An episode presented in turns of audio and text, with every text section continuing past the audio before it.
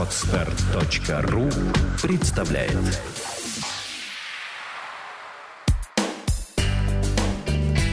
Кино на практике. Авторская программа о том, как устроено кино.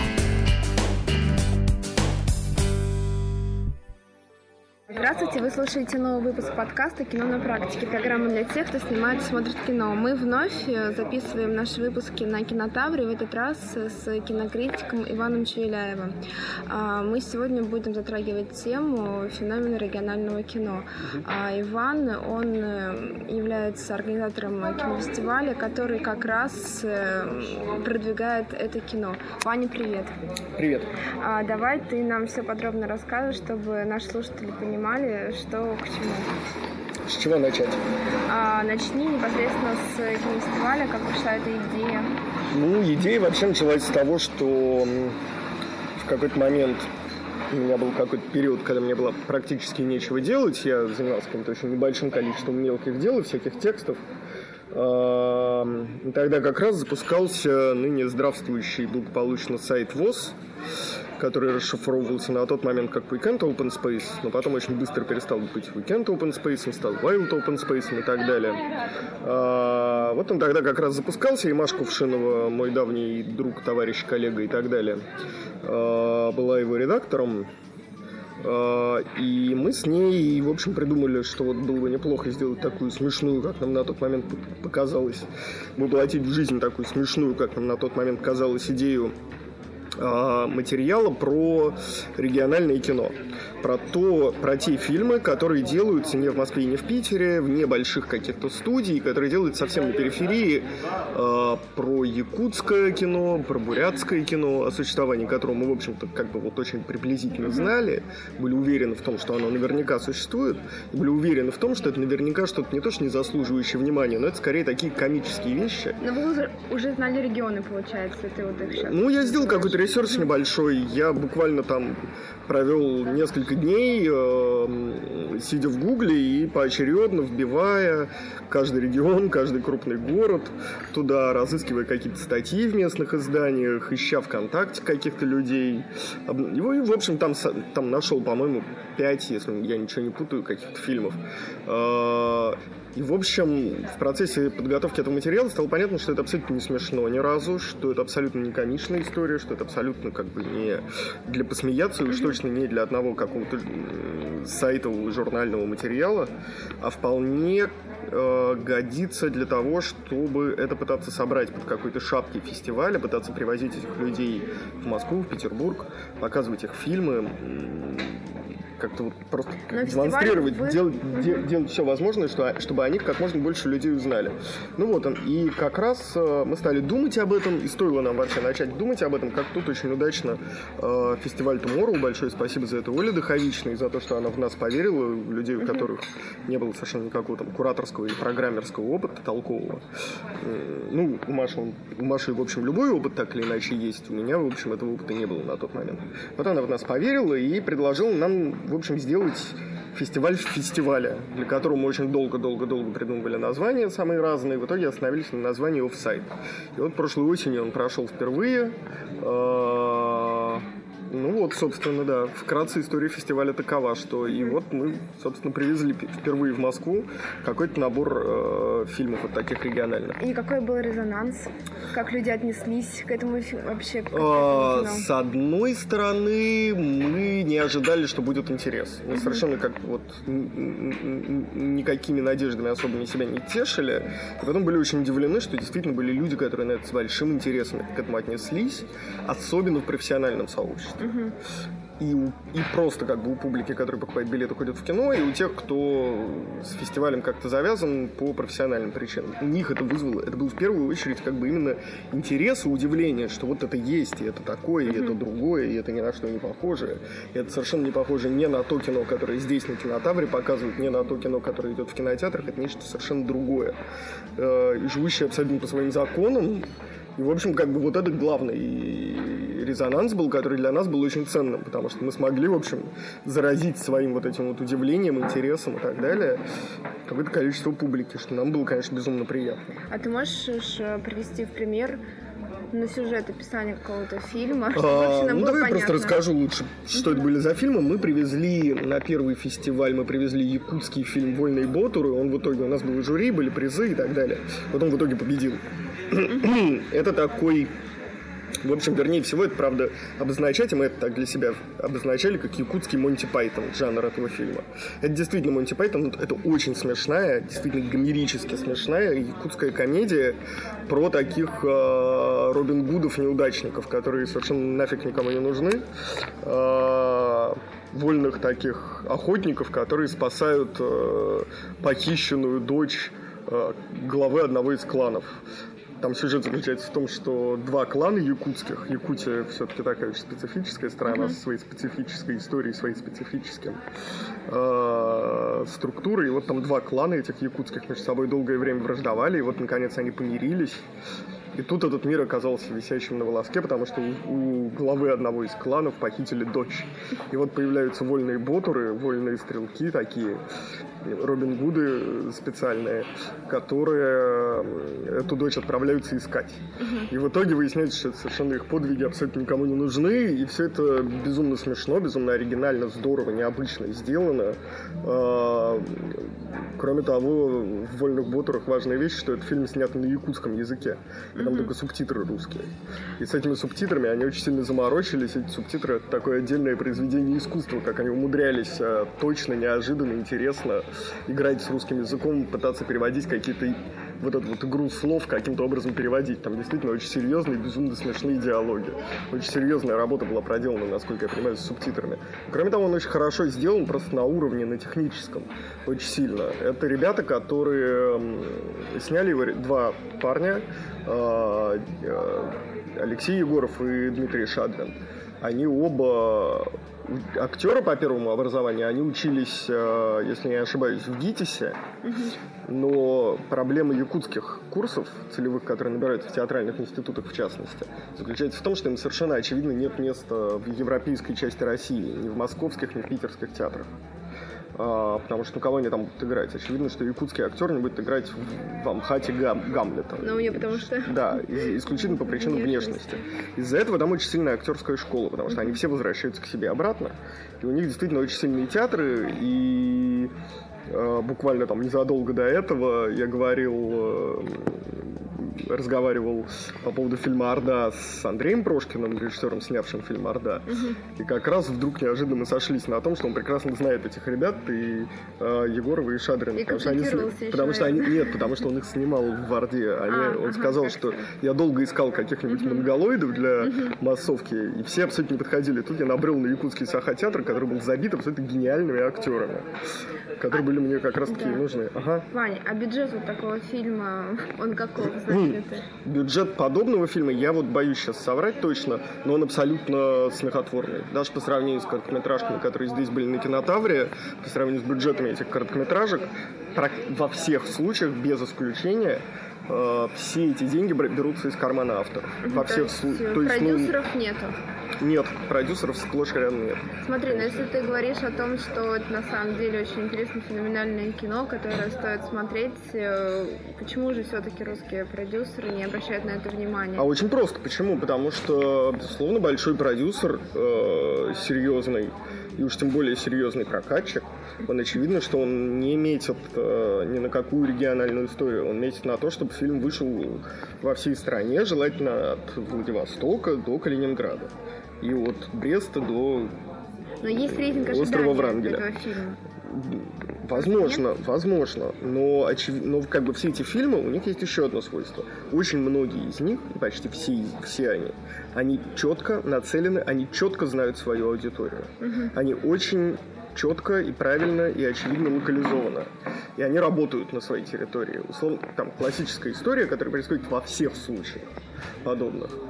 Это эти фильмы доходят до зрителя исключительно силами самих же их То создателей. есть они собирают какие-то... Они нет, правила? они просто, они просто приходят с диском э, с фильмом э, к директору кинотеатра Своего какого-нибудь одного в своем городе, да. Например, там вот режиссер Ваня Кульнев, создатель первого в истории карельского игрового фильма полнометражного «Человек из банки».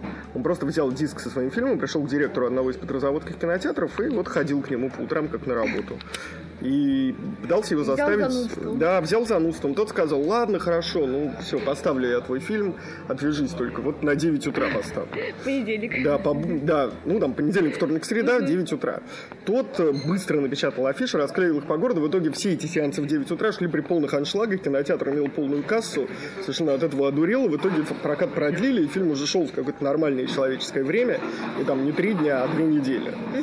И все, и фильм сработал, и появились какие-то люди, совершенно не имеющие даже порой никакого отношения к кино, и что особенно приятно, надо сказать, это важная деталь, что никто из участников прошлого офсайда в итоге в простой не оказался. Я недавно с ними списывался по своим делам, узнавал, как у кого из них дела, они все в запуске, они все работают. Запуски, сейчас. но в своих регионах. Они не Да, в запуске в Москву. своих регионах а, очевидно, что для якутов рваться в Москву просто не имеет смысла. Потому что они говорят, ну а какой смысл? Ты возьми карту да померяй. А Сколько от Якутска до Москвы, сколько от Якутска до, до Токио. И подумай хорошо. Или там до Пекина. Зачем? Какой смысл нам рваться в Москву? Почему нам не рваться в Пекин? А копродукция для них существует? Они готовы, да. Они рассматривали эти версии. Я знаю точно, что у ребят якутов и у ребят бурятов очень серьезные какие-то планы и договоренности, и у них есть э, уже какие-то такие вот серьезные наметки, буквально уже вот серьезные, правда, с э, китайскими какими-то компаниями. Значит, и южнокорейскими. Просто сегодня на круглом столе опять затронули вопрос э, кинообразования, что вот все так плохо, потому что мало кадров. Но получается, что в регионах живут люди, которые просто интуитивно буквально создают Не обязательно, кино. не обязательно, далеко не обязательно, это, ин- инту- это, это интуитивно, сплошь и рядом это люди, имеющие кинообразование, у них есть диплом в ГИКа, А, они то есть учились. они из Москвы прям приехали? Все Нет, они просто возвращались к себе домой, потому что они понимали, ну а что я буду делать в Москве? Снимать сериалы? Зачем? У меня нет никаких связей абсолютно, а здесь я могу как поехать и заниматься тем, что мне нравится. Говорят они. Или, как вариант, либо это человек, у которого нет диплома в ГИКа, но ему просто всегда нравилось кино с технической точки зрения, и он занимался такими какими-то вещами. Там тот же самый Ваня Кульнев снимал... Он сначала просто снимал какие-то там рекламные ролики, если я не ошибаюсь, для Петрозаводского телевидения. Потом снял короткометражку, потом сделал полный метр. Абсолютно своими силами, вынул деньги из своего кармана, собрал каких-то приятелей своих, они просто вместе сделали фильм, который действительно сработал и сыграл, и они заработали на нем какое-то количество денег, и все эти деньги, заработанные там, они просто отправили на производство второго фильма, который они сейчас делают. Так а какая монетизация, как можно заработать на этом кино? Я На прокате. Они получают на какую-то прокате долю всё-таки. себя, да? Да, на прокате у себя. Они получили как бы для их бюджетов, их аппетитов и так далее, они же, они же не снимают, не знаю, там, гармоша у себя в фильмах. Хотя, скажем, э, бурятские э, ребята, они работали с какими-то серьезными достаточно актерами. Они вот приглашали к себе, Михаила Ефремова в каком-то из фильмов. Он, он В эпизоде. снимался, да, в каком-то эпизоде. Э, и Саундтреком писала группа «Ногу свело». Ну, то есть они как бы, они вот на такое тоже готовы, но это такие у них совсем исключительные вещи. Это такой камео. Это примерно как для нас пригласить, э, не знаю, Микки Рурка в какой-нибудь фильм.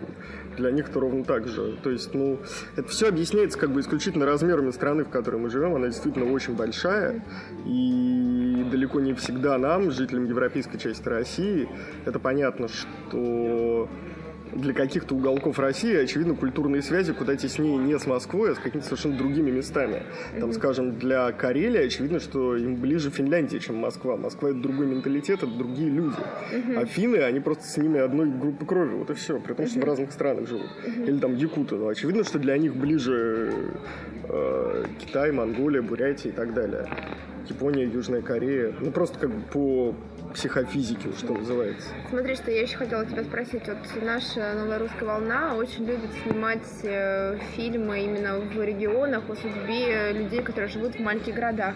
И показывают это с такой ну, печальной стороны, да, все время это мрачное, что-то тяжелое. Как они показывают Ну, свои регионы? Тут надо иметь э, в виду, что все-таки у нас новая волна снимает очень в специфических местах. Если там говорить о Серебреннике, он, по-моему, снимает в основном в музеях-заповедниках каких-то, и, и там у него мрачная провинциальная жизнь происходит в какой-то там затоптанном туристами Владимире, если говорить там о Хлебникове, да, он находит какие-то вещи, но это же взгляд столичного человека, это же очевидно, что это просто особенности взгляда. Одно Ну, дело, а когда москвич смотрит на провинцию, другое дело, когда провинциал. Абсолютно спокойно. Это, это может тебя, зрителя, задевать, это можешь обращать внимание, что какая-то очень тусклая архитектура в городе Улан-Удэ. А, Им абсолютно, они на это даже не обращают внимания. Акценты это, это- они, они никак это все не акцентируют, они не выхватывают камерой там трещины на асфальте, текущие трубы и так далее. И они к этому относятся очень спокойно. Просто та, та атмосфера, в которой они живут, они к ней относятся просто как... И какая все-таки вот проблематика, какую-то они проблематику раскрывают? Они... Дело в том, что они не абсол- они абсолютно не рассчитывают ни на кого, кроме себя, поэтому они принципиально делают зрительское кино. А, Они работают в жанре. Фантастика, четко. как я поняла. Нет, не обязательно. Комедия. Есть комедии, есть фантастика, есть, кон- есть откровенный там, скажем, «Человек из банки», корейский фильм Вани Кульнева. Это очень хорошая романтическая комедия независимая. Это такой почти э, линклейтер какой-то. Э, там, скажем, да, Буотеру это комедия.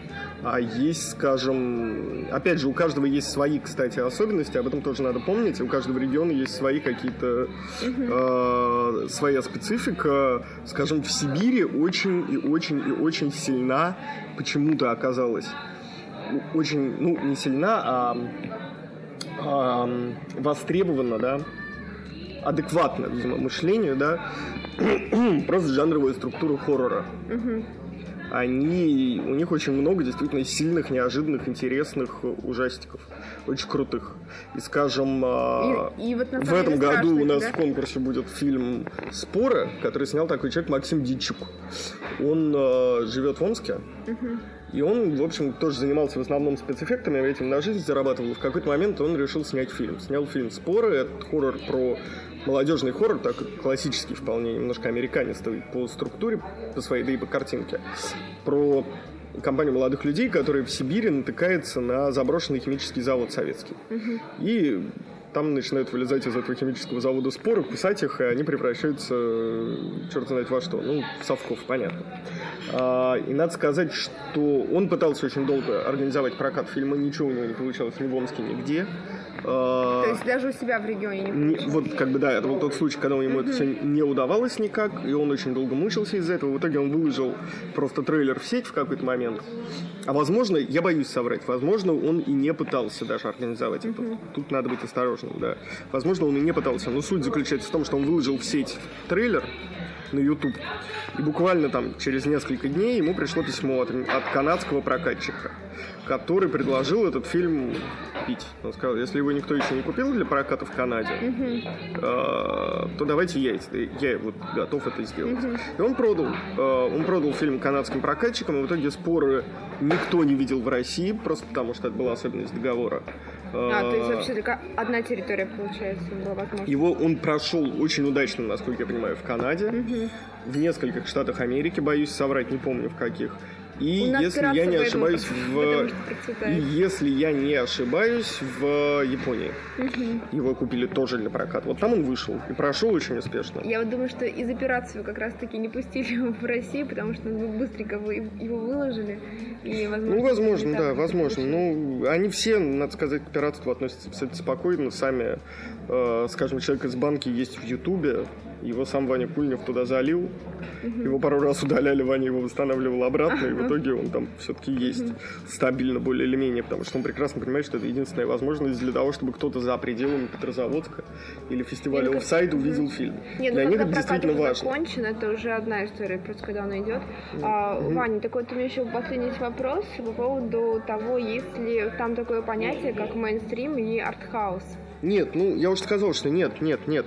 У них нету никакого ни мейнстрима, ни артхауса, они к этому относятся очень так, пренебрежительно. Они хотят снимать именно вот как бы жанровое кино. Они хотят свое кинопроизводство, по большому счету.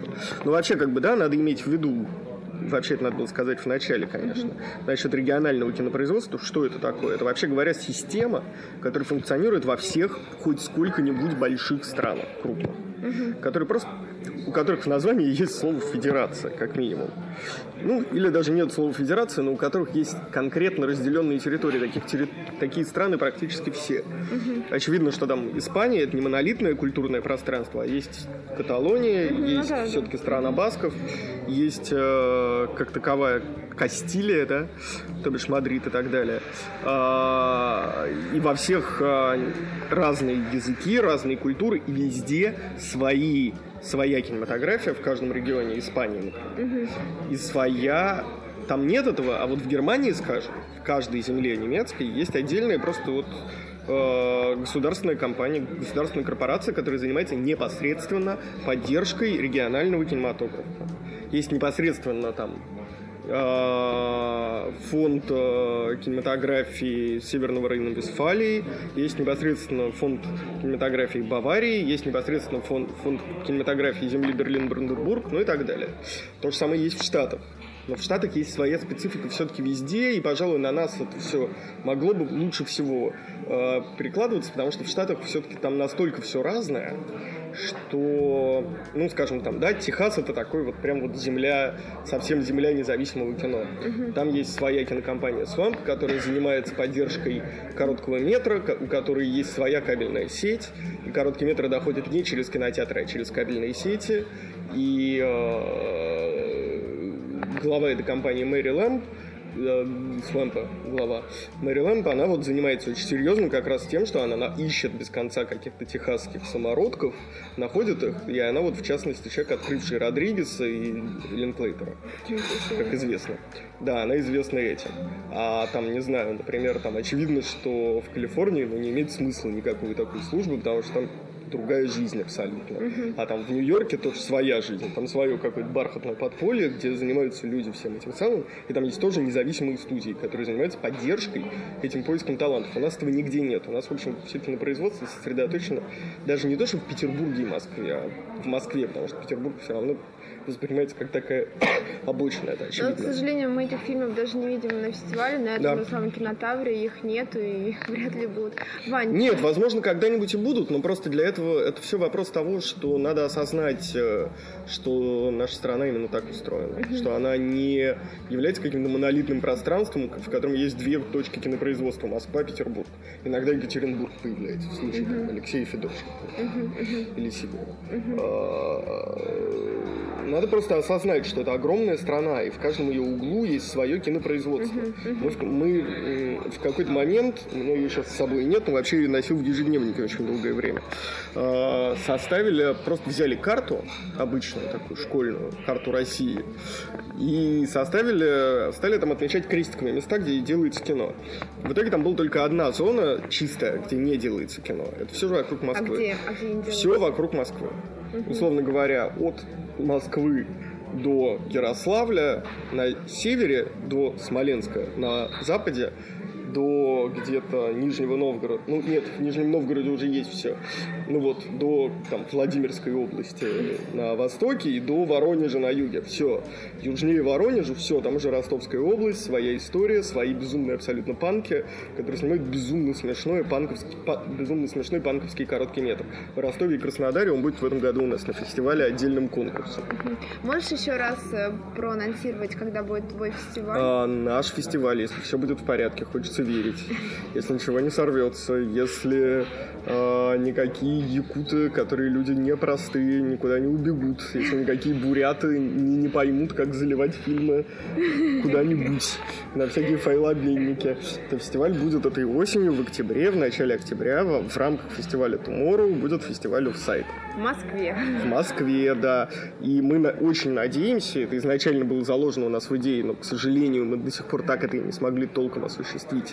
Мы надеемся, что мы будем устраивать несколько показов, будем устраивать какие-то разовые акции, разовые показы в разных городах, mm-hmm. потому что для нас тоже это нам в некотором смысле облегчит работу как куратором, потому что когда ты устраиваешь показ в каком-нибудь городе, там, например, в Петрозаводске, ты можешь все-таки надеяться, что туда придет какой-нибудь парень гениальный с диском, принесет тебе диск с фильмом, ты его посмотришь вечером в гостинице и одуреешь и скажешь, господи, неужели новый Родригес русский явился? И если что, в Петербурге у нас будет э, два вечера показов 11 и 12 июня.